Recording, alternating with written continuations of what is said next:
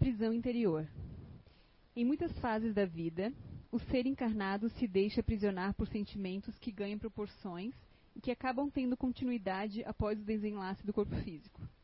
Os sentimentos, quando estão no estágio de sensações, se transformam em amarras que aprisionam o ser por determinado tempo ou período, onde, algemado aos próprios sentimentos menos nobres, criam apegos e justificam-se através da posse, seja de uma outra pessoa ou de uma postura que acaba lhe tolhendo a liberdade de reagir diante da monoideia que acaba sendo alimentada pelo orgulho.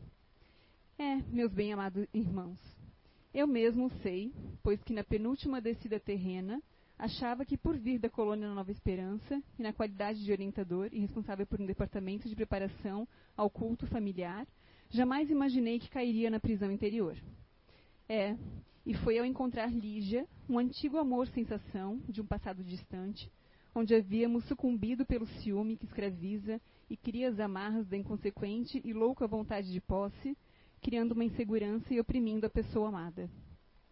E nessa prisão interior que criamos, suas amarras têm a força conforme ao grau de animalidade e sensação de um gostar totalmente egoísta. E aí, ao voltar a viver novamente com Lígia, entrei em, total desatino e amigos muito nobres não nos desampararam. A custo de muito esforço, tive que ser acometido de um derrame degenerativo, onde perdi as forças fisiológicas, que foram no início um grande impedidor de acometimentos insanos. E depois de passar a revolta, veio o aprendizado, e meu espírito dominou mais e mais a matéria, e Lígia foi uma grande libertadora de minha prisão interior. Hoje liberto, auxilio aos muitos que se deixam aprisionar nos calabouços da prisão interior, das sensações e do egoísmo cego. Irmãos, Amem com amor sublime que liberta sempre. Mauro Alberto. É, psicografia recebida pelo médium Zé Araújo em 12 de nove de 2010, na reunião mediúnica da CI, o Recanto do Saber, em Blumenau. É, do livro Contos do Outro Lado 2. Boa tarde a todos. Obrigada, Ju. Boa noite, né? Boa noite, meninas. Obrigada. Boa noite, pessoal que está em casa. Bom dia boa tarde, que, né? A CEIU é vista no mundo inteiro, gente. Lá em Portugal agora é quase de madrugada, basicamente. Então vamos falar um pouquinho sobre um tema, como a Anice falou, é um tema bastante delicado e é um tema que a gente deveria falar todo mês, toda semana, todos os dias. Pesquisei bastante e eu vou trazer bastante coisas para vocês do meu dia a dia. Eu trabalho na área da saúde em Blumenau atendo pessoas com ideação suicida. Não só né, as pessoas que vêm até a CEIU buscando auxílio, buscando conversar, buscando falar, mas as pessoas da saúde. Nós. Então, um pouquinho para a gente entender o que, que é o suicídio. Nem todas as pessoas sabem. Suicídio é quando eu, Jaqueline, decido por algum motivo, que nós vamos ver agora, encerrar a minha encarnação eu tiro a minha própria vida. A OMS, ela, Organização Mundial da Saúde, ela estima mais ou menos que, em um ano, 800 mil pessoas tiram a própria vida. Só a índice nacional. Basicamente, é uma pessoa a cada 40 segundos. Dessas pessoas, de 10 a 20 milhões tentam, de 6 a 10 são diretamente afetadas, sofrendo várias e várias e sérios de problemas. Hoje ainda estava vendo uma reportagem da Organização Mundial da Saúde que saiu numa televisão aberta, não lembro qual TV, depois até fui procurar para ver mais coisas. Uma, um suicídio, uma pessoa que tira a própria vida, afeta mais cinco pessoas. Nós não vivemos sozinhos. Nós somos filhos, nós somos esposos, nós somos mãe, nós somos funcionários de algum local. Nós somos amigos, netos, genros, madrinhas, sobrinhos, afilhados.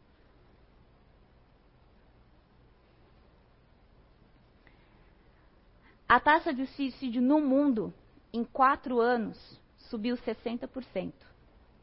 Aumentou. Ou seja, se em um ano é 800 mil, daqui quatro anos, quantos que vão ser? 60% a mais. E o que nos leva a cometer o suicídio?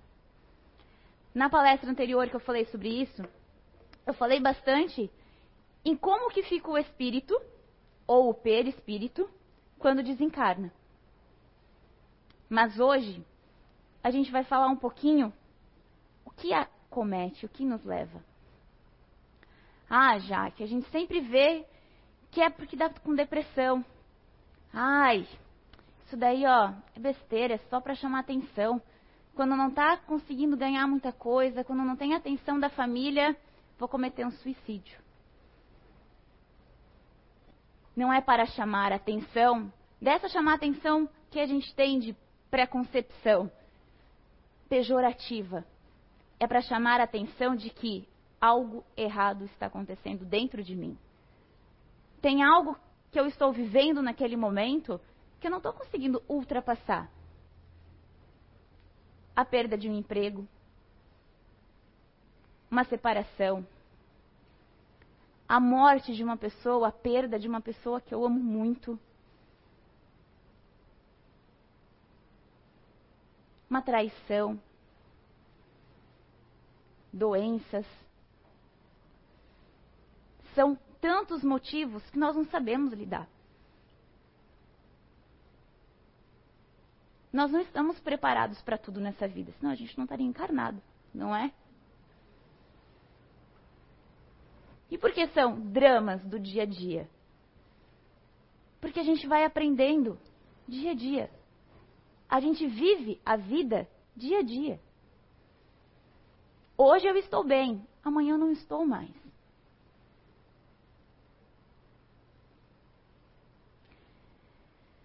Início desse ano, eu atendi uma jovem no serviço de emergência que ela buscou no suicídio uma busca para livrar a dor de aceitação. Ela tinha uma condição sexual diferente das dos padrões que a gente busca acreditar que sejam normais, por isso condição, porque é a condição que o meu espírito precisa ouvir e não opção.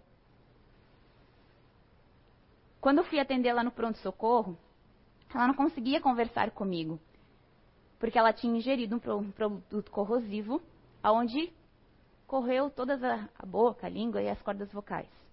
Mas ela escrevia. Nós somos em quatro profissionais no hospital. E naquele dia eu me perguntei assim, ó, por que eu estava disponível naquele momento? Um pouco depois, Anice deu um recado pra gente Nessas orientações que a gente dá, a gente conversa. E ela falou uma coisinha assim, ó. Quando a gente se abre para, as coisas vêm para nós. Quando eu me abro para alguma coisa, independente do que for, eu abro a janela para pegar vento, o vento entra, não entra? E é assim com tudo. Faz uns dois anos que eu procuro conhecimento sobre. Ou seja, atendi ela e a gente foi conversando por escrita. Uma conversa muito delicada. E eu perguntei para ela se a forma que ela vivia, ela gostava. Nesse dia, eu fiquei pensando assim, ó, eu não consegui mais conversar com ela depois, porque a respiração dela piorou bastante, ela não conseguiu escrever para mim. E eu fiquei naquele sentimento de culpa. Que pergunta errada na hora errada. Não é? Nesse mesmo dia, eu fui com a dona Sandra para São João Batista. Conversei com ela e desabafei. Assim, eu consegui sentir a agonia dela. Eu falei, meu, dona Sandra, na hora de ajudar, né, de, de buscar, de auxiliar, às vezes a gente quer ajudar tanto e não consegue. Dela olhou assim, aquele jeitinho todo fofinho, todo queridinho dela, né? Minha filha, você nem sabe o quanto que você ajudou essa jovem hoje. Você já parou para pensar que é algo que ela se pergunta a vida inteira? Se eu gosto de ser assim? E talvez esse seja o, foi o início de uma abertura para ela muito grande. E foi, gente. Ela se recuperou. Um pouco de auxílio espiritual, um pouco de merecimento. Não se recuperou 100%, mas ela teve uma nova oportunidade. E sim, a partir daquele momento ali eu vi que nós precisamos nos aceitar. Às vezes as pessoas têm uns apelidos pejorativos contra a gente. Às vezes a gente quer entrar num estereótipo de padrão de sociedade, baixo, gordo, magro, alto, loiro, moreno. E a gente acaba entrando numa noideia tão grande que a gente vive em função da imagem e aparência física. E a gente busca a aceitação das pessoas, busca reconhecimento das pessoas. Mas a gente esquece de se reconhecer. E chega um ponto que isso é tão forte dentro da nossa mente que a única, a única saída que a gente tem é o suicídio. Ela era de uma família muito amada. Por irmãs, pelo pai, pela mãe. Todo mundo buscava. Por que, que ela fez isso? E às vezes a gente não pergunta, a gente sabe que a fulana não está bem, mas a gente não para para perguntar como foi seu dia hoje. Estou percebendo que você não está saindo mais com os, com os amigos. Mas a gente não tem tempo, o WhatsApp não deixa.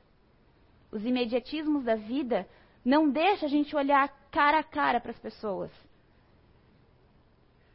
A gente pode conversar de um quarto para o outro pelo celular, mas jamais abrir a porta e perguntar como você está.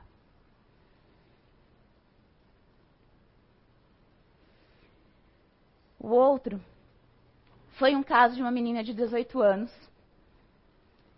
Desde pequena ela foi filha única, uma família muito pobre, muito humilde, humilde de condições financeiras e humilde de coração também.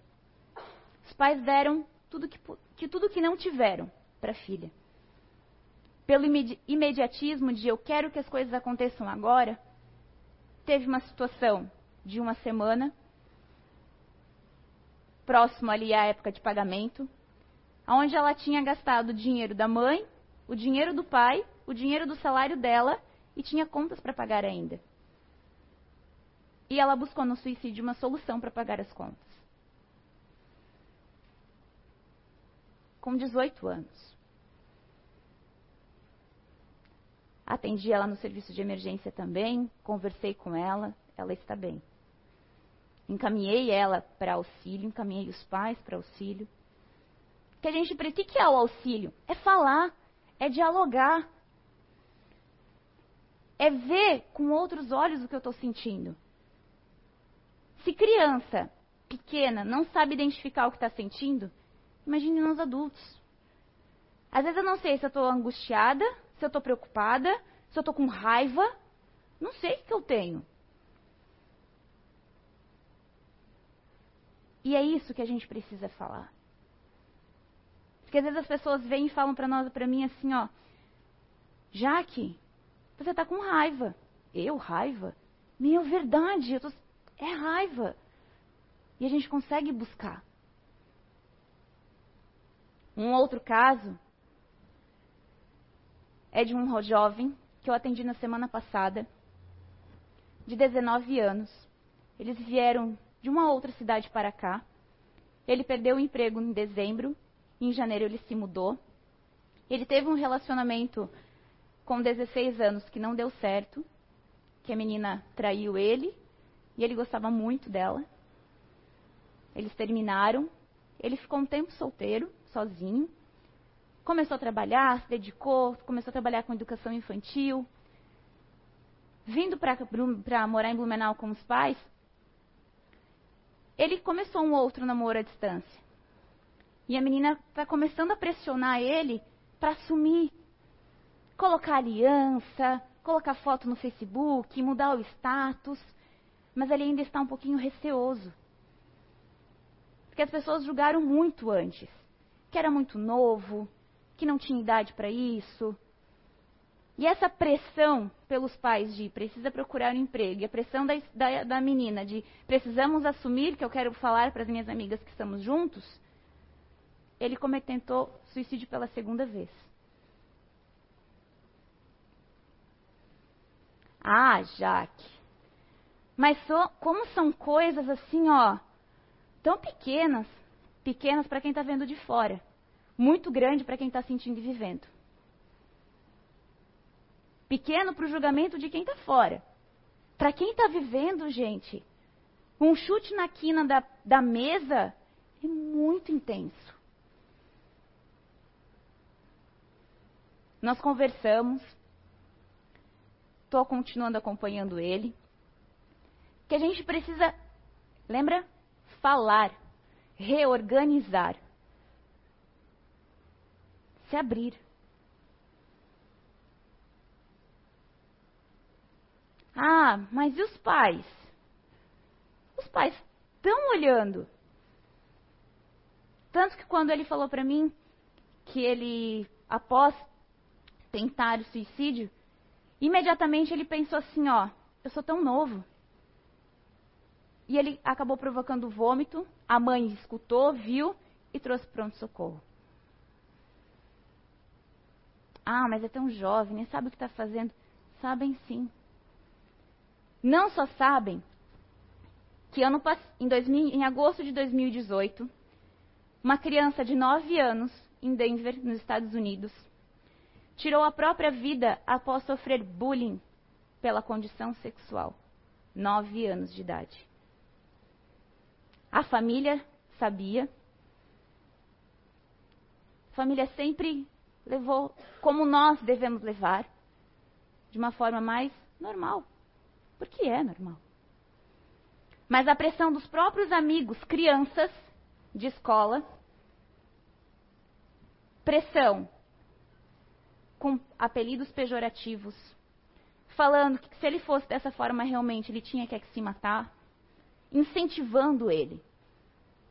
Três dias depois que ele conversou com os pais, ele cometeu suicídio. Nove anos. E a taxa de suicídio infantil está cada vez mais alta.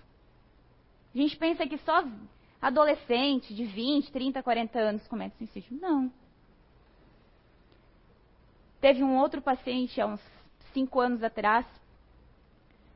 Ele estava numa espera por um órgão, por um transplante, e ele não aguentou. A família não queria que ele fizesse, mas ele queria. Ele queria essa nova oportunidade. Pela pressão da família toda e pelo tempo de tratamento que estava se estendendo, ele cometeu suicídio também. Aceitação.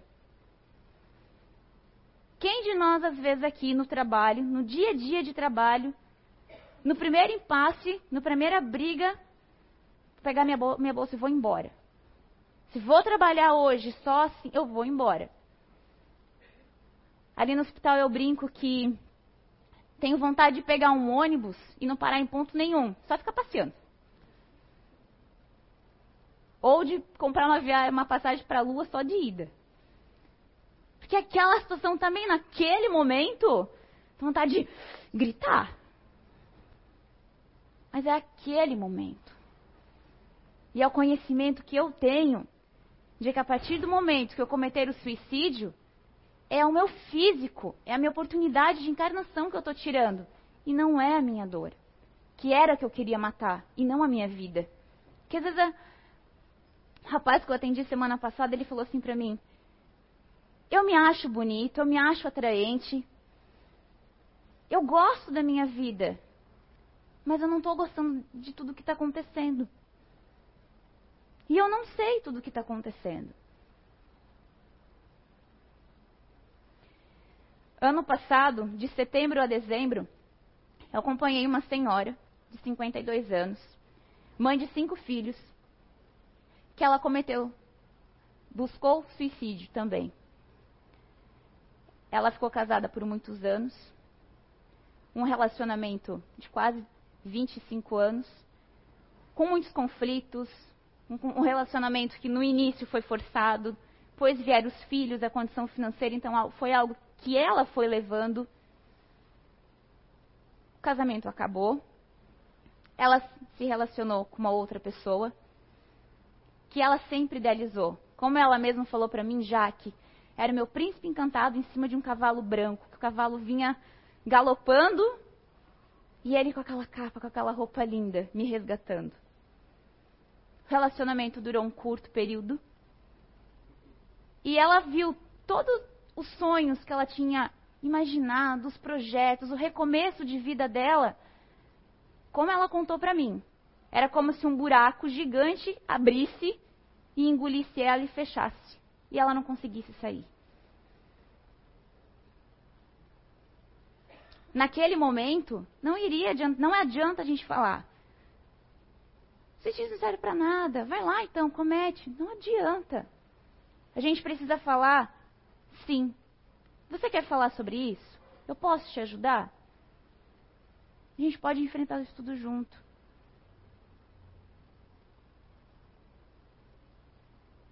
A gente ficou de setembro, de setembro a dezembro. Já na, na segunda vez que eu fui na casa dela falar com ela, ela perguntou assim para mim: Quanto tempo vai demorar para isso passar? Que ela já tinha reconhecido que ela queria recomeçar. Eu falei: Olha, muito muito drástico a gente dar um tempo, um prazo. Ela falou: não, eu tenho que eu, colocar um prazo, porque senão eu não funciono. Sim, ok, então até dezembro eu te dou alta. Em novembro eu dei alta para ela. E em dezembro eu só fui para ver como ela estava. Super bem. Ela deu uma volta na vida dela, ela pediu a conta do emprego, foi para outro trabalho, fez uma reforma na casa dela, se envolveu com outras coisas começou a fazer natação, ela não sabia nadar, começou a fazer natação. Foi buscar recomeçar. E às vezes, a gente só quer recomeçar. Para nós, às vezes a morte é um fim. Para nós espíritas, a morte pode ser um recomeço ou um verdadeiro começo. Certa vez eu li que nós aqui encarnados falamos que quando morremos, é o fim da nossa vida, não é? Certa vez num livro eu li que os espíritos lá no plano espiritual, quando precisam reencarnar, eles sofrem o mesmo que a gente sofre aqui. Eu sei que eu vou morrer, mas não sei quando. Lá eles, eu sei que eu vou reencarnar, mas eu não sei quando. Para eles a reencarnação é o fim. Para alguns, não para todos, gente, não é uma norma geral como a gente precisa visualizar de outras formas. Ah, mas eu não estou contente com a minha vida. Eu tenho um bom emprego, eu tenho filhos lindos, amados, adorados, netos. Meu marido é um anjo, minha esposa é uma rainha que Deus me deu. Ai, mas eu não sei o que está acontecendo comigo. Essa foi a história de uma amiga minha jovem, que sonhava ser mãe, que cometeu suicídio do vigésimo andar. No auge da vida, no auge da carreira, com um bebê de dois meses. Ah, mas aí ela tá ali palestrando e perdeu uma amiga. Eu não morava próximo. Mesmo quando a gente conversava, a gente falava, não era para mim, porque para mim ela tinha que manter toda a imagem, o padrão que ela visualizou dela. Lembra de aceitação? Às vezes a gente emana uma imagem, a gente produz uma imagem que nós não somos. Semana passada eu conversando com uma colega de trabalho, que ela está em crise no relacionamento. Eu falei assim, fulana, mas o seu marido é tão companheiro, é tão bom, ah, isso é o que tu pensa, Jaque. Eu falei, não, é o que você nos conta. É a imagem que você nos mostrou dele. Eu não conheço, eu nunca vi ele contigo. Então ele não é? Bom, daí se ele não é, nossa conversa vai ser diferente. Ela falou, é, Jaque, pois é, ele não é. Mas às vezes a gente não pode falar, porque eu não sei até onde vai a aceitação dela? Até onde vai o preconceito? Até onde vai tantos motivos? Na revista Espírita, no primeiro volume, tem um trecho que fala sobre suicídio, que fala que a falta de uma estatística oficial que desse a exata proporção dos diversos motivos de suicídio, não resta dúvida que os casos mais numerosos sejam determinados pelos reveses da fortuna, as decepções, os pesares de qualquer natureza. Quando a gente se decepciona com filho, esposo, trabalho, eu não sei como recomeçar. E uma coisa parece que vai puxando a outra, não vai? Um problema vai levando ao outro problema. E daqui a pouco eu estou imerso. Lembra que a gente comentou? Para o que, que eu estou abrindo a minha janela e o que, que eu estou deixando entrar. Porque às vezes eu estou tão aberta para outras coisas que a gente se conecta. É uma sintonia. Fora ainda, quando a gente liga ali o sinal AM/FM em espíritos que ficam intuindo a gente. É, tua vida tá mal mesmo. Eles colocam isso na nossa cabeça. Se eu fosse você, eu desistia. Larga logo. a tua imagem é assim mesmo. Você não tem mais jeito. E são coisas que a gente pensa sobre nós mesmos.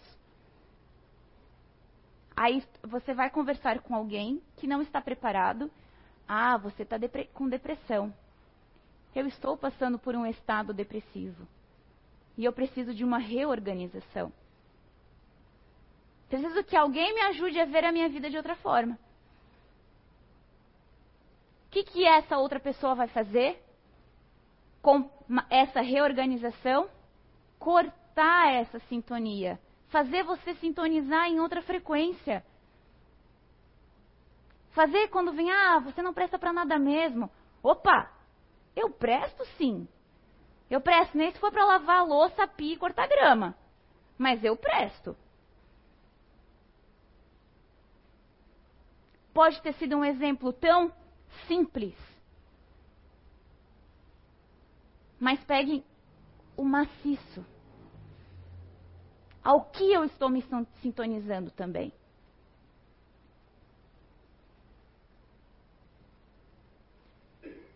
Ito, pode passar o vídeo para mim, por favor? A gente vai assistir um videozinho do que a gente precisa buscar fazer. É uma forma humorizada, mas tentem pegar a ideia. Alô, Jandira? Alô, tô, escutando, Jandira. Pode falar? O que, que foi, Jandira? O quê?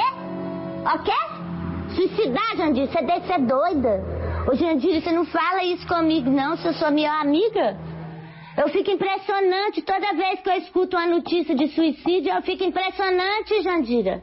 Eu fico pensando, por que, que eu não falei dos meus meltos para a pessoa livrar a tristeza dela? Começa, de novo. De melto? Ou você tem que livrar sua tristeza, Massa?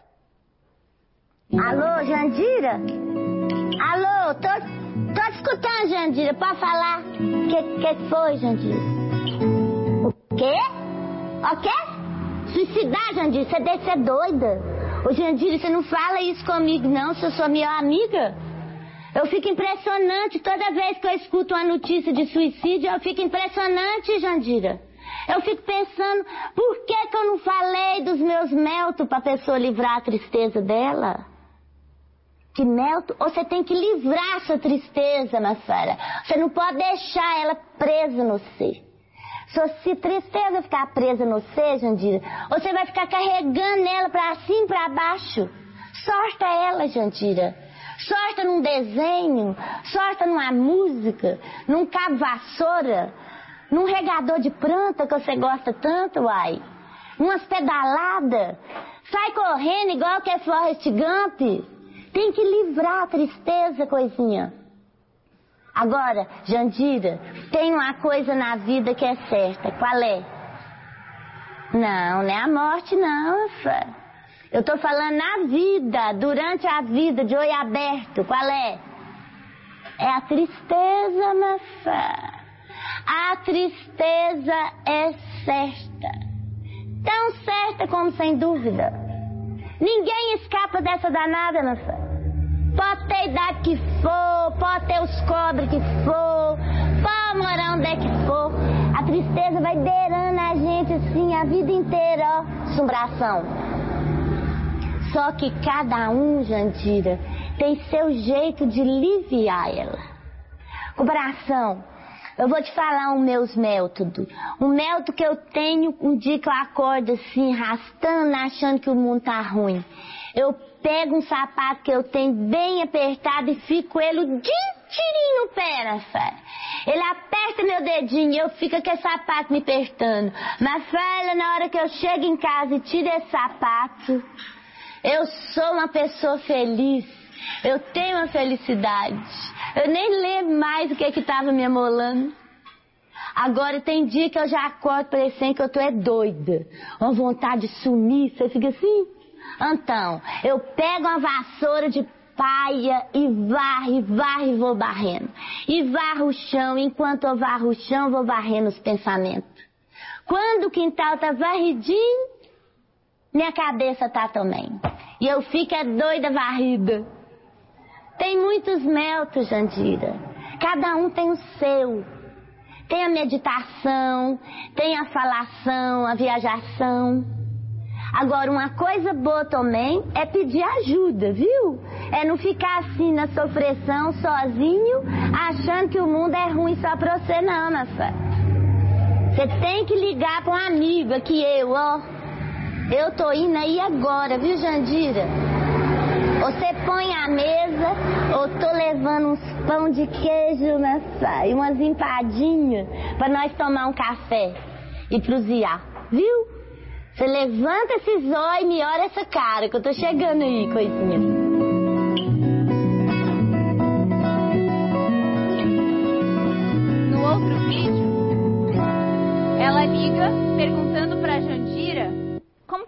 Como que ela tava. E a Jandira diz que tava com os novos planos, que ela ia colocar aparelho nos dentes. Daí ela fala, oh, mas quem estava pensando em suicidar-se, né? Que nem ela falaria no, no sotaque, colocar aparelho nos dentes demora, né? Ou seja, eu estou arrumando um outro foco, um outro recomeço. É uma forma de a gente trabalhar com humor? Sim. É uma forma da gente falar que a gente precisa falar. Principalmente, a gente precisa olhar para quem está com a gente. Às vezes, a nossa família não nos dá atenção. Daí a gente chega no trabalho, no trabalho ninguém nos dá atenção. A gente chega na escola, na faculdade, no curso, ninguém te dá atenção. E o que, que ela queria ali? Ela ia levar pão de queijo para fazer o quê? Tomar um café e dar atenção, para a gente conversar, para a gente falar. O dar atenção não é dar uma valorização, mas eu estou dando atenção e estou te falando: olha só, eu estou aqui. E a gente pode enfrentar por isso junto. Como eles falam para mim, Jaque, não vejo outra alternativa. E eu falo assim, ó. Como eu falei para essa minha paciente no final do ano, Dona Fulana, por três meses eu vou te emprestar os meus olhos e você vai enxergar por eles. A vida vai ser sua, os olhos vão ser meus. E o abraço também. Vamos abraçar, vamos beijar. A partir do momento que a pessoa vem, ai mãe, não estou contente da minha vida. Que contente, guria. Olha tudo que tu tem. Tem uma cama quentinha, mas é o sinal que ela está falando para você. Mãe, eu não estou bem. Será que a gente pode conversar? A gente pode tomar um café, um chimarrão? Pegar a vassoura e dar uma barrida? O que ela quis dizer com a vassoura? A sintonia que a gente estava conversando. Eu vou varrendo e aquela raiva. Porque fulano, que quem nunca fez isso? Vou estendendo a roupa de uma forma que quando eu saio, passou, passou. Conversar, o falar também é assim. Além disso, dos dramas da vida, eu trouxe para vocês a cunho de conhecimento Isso aqui é uma bula de medicação que a gente toma para dormir, Zolpidem e Clonazepam, aonde, se eu já estou passando por uma fase delicada na minha vida, eu vou procurar uma ajuda né, clínica, uma ajuda médica, e a gente entra que nem a, a moça ali falou, esqueci do nome dela agora, que está falando com a Jandira. Tem medicação, tem proseação, tem tudo, não é? Mas tem algumas medicações alucinógenas que elas têm efeito de induzir ao suicídio. Por quê? A maioria das medicações que a gente toma para dormir, o que, que ela faz para a gente dormir? Ela dá uma acalmada naquela atividade que a gente está, naquele pensamento de como que eu preciso resolver, o que, que eu vou fazer, mas será isso, será aquilo? A medicação apaga e você dorme. Vários estudos científicos, vários, apontam que após seis semanas de uso de medicação, o nosso corpo pede mais. Porque para ele ele está conseguindo descansar. Aí, o primeiro retorno que a gente vai fazer no médico, tá tudo bem, doutor, eu estou conseguindo dormir. Nossa, estou me sentindo até melhor. O primeiro mês tem de quatro a cinco semanas, dependendo ali o mês, né? seis semanas, a gente, o nosso organismo já se acostumou com aquela. Na próxima vez que a gente vai voltar, doutor, não está dando mais certo. E assim a gente vai indo. Na primeira crise que a gente tiver, crise, problema, a gente não achar ninguém para dar uma proseada e uma varrida com a gente, alguém que a gente consiga conversar, nos ajudar, ver com os, outros, os olhos de outra pessoa, a gente busca medidas incitada pela medicação também. Muitas pessoas, a gente escuta por aí, é notícia. Ah, paciente se, é, pessoa tal se jogou de tal andar. Ah, usava medicação psiquiátrica por muitos anos. Estava um mês sem tomar. É claro, a medicação mantém a gente em linha reta. A partir do momento que eu retiro aquela medicação, meu corpo vai voltar a querer ser eu. Vou voltar para o meu princípio. Mas eu não sei mais como eu fazer. Meu organismo não sabe mais como sentir uma dor, uma raiva, uma tristeza. Não sabe se chorar faz bem, se não faz. E eu acabo entrando em crise e buscando suicídio. Ou ainda, como a gente já teve relatos de famílias que a pessoa acreditou que ela ia descer um degrau, mas era andares. E estava com excesso de medicação, que perde a noção da realidade. O uso excessivo de medicação é um dos motivos também. Falta de conhecimento também a gente precisa buscar se conhecer. A partir do momento que eu me conheço, que eu conheço as minhas aptidões que eu tenho, o que eu nasci que está me deixando em desequilíbrio, que a gente precisa buscar organizar. O porquê que eu não gosto, que a Nice não consegue dormir sem deixar a louça lá na pia. Meu Deus, mas a louça não vai fugir. Hoje deixa, né, Nice? Mas são medidas que a gente. Deus, porque é tudo para ontem, tudo para agora, não pode esperar. Nesse caso de não poder esperar, segunda-feira veio um paciente nosso, foi de alta, e o filho dele veio pedir ajuda. Primeiro ele tinha vindo me pedir medicação. Eu falei, vamos fazer um acordo? Quando você estiver nessa, nessa crise, você vem até o hospital e eu vou ser a sua medicação nesse dia. E a gente conversa, bate papo, eu faço um atendimento, acolhimento. Ele aconteceu uma situação, ele veio, na outra ele falou assim, ó, vim tomar remédio. Falei, tá bom, vamos lá na minha sala. A gente conversou dele assim, ó, não aguento mais meu pai. Hoje de manhã um assunto, eu estava no banheiro, tinha acabado de acordar, estava no banheiro e ele, fulano, me traz um copo d'água. Pai, eu estou no banheiro. Fulano, me traz um copo d'água, me traz agora. Ele assim, já que ele não está entendendo o que a gente está falando. Ou seja, fui avaliar como é que ele estava, conversei com a equipe médica, daí a médica falou assim, ó, Vamos tirar essa medicação dele. Porque está sendo hipnótico para ele, alucinógeno. Para ele, ele imaginou, depois ele falou, pai, o que, que foi? O que está acontecendo? Me traz um copo d'água que meu pé está pegando fogo. Ou seja, tinha alguma medicação ali, que interação com outra, que estava cometendo isso. Foi para casa, hoje ele me ligou, dizendo que a minha medicação naquele momento tinha dado certo, que era conversar, ver o que, que ele estava sentindo. Ele falou: Eu não estou aguentando mais, eu vou embora para minha cidade vou deixar ele sozinho. Lembra que eu falei para vocês? A cada uma pessoa que comete suicídio, afeta mais cinco. A cada uma pessoa em sofrimento, afeta mais cinco. Pode ser seis, sete, oito, nove, dez. Cinco foi uma média, uma estatística. E tem outras, outras formas. Vamos mudar o foco, vamos mudar a sintonia. Na casa, a gente tem três projetos, quatro, cinco.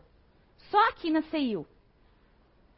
As palestras, o esforço de vir para as palestras, o esforço de utilizar dia a dia.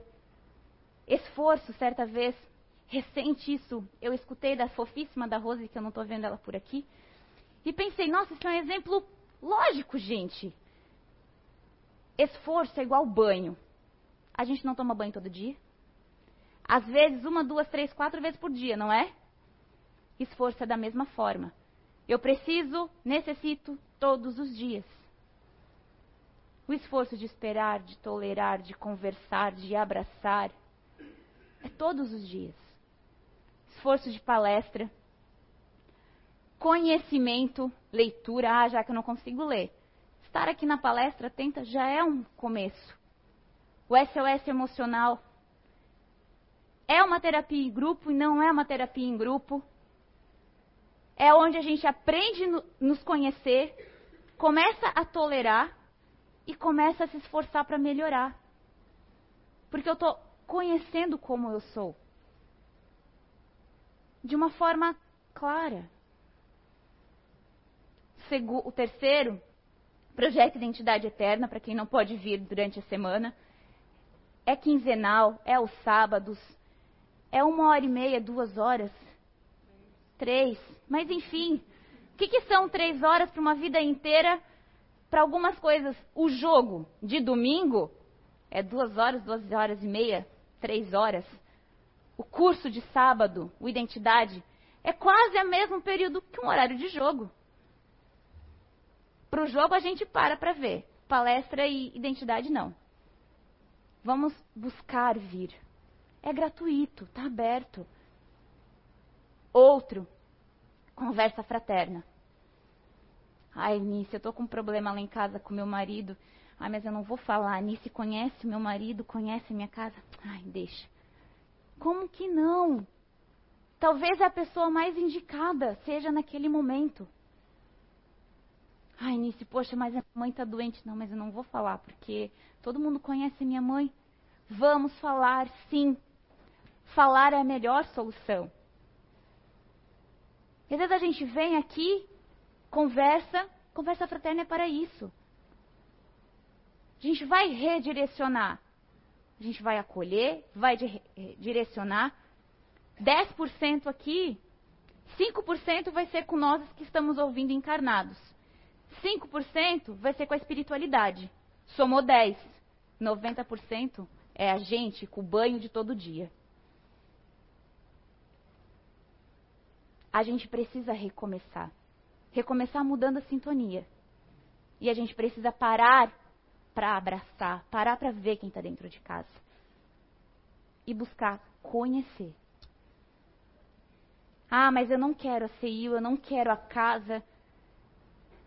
Tem o Centro de Valorização à Vida, que é o telefone 188. Eles trabalham 24 horas por dia. Você não está vendo a pessoa e eles simplesmente estão ali para atender o telefone, te escutar e te orientar. E tem tantos outros.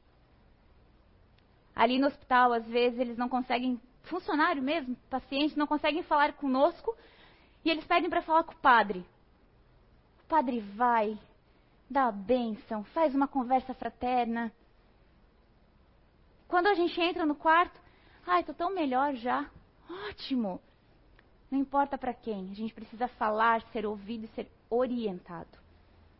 Eu desejo para vocês uma boa busca pelo esforço do banho diário. E venham nos procurar. Ai, Jaque, mas eu, essa pessoa não está aqui na casa hoje. Pode trazê-la. Vamos auxiliar, lembrem? Vamos enxergar pelos meus olhos, me dá a mão e vamos junto.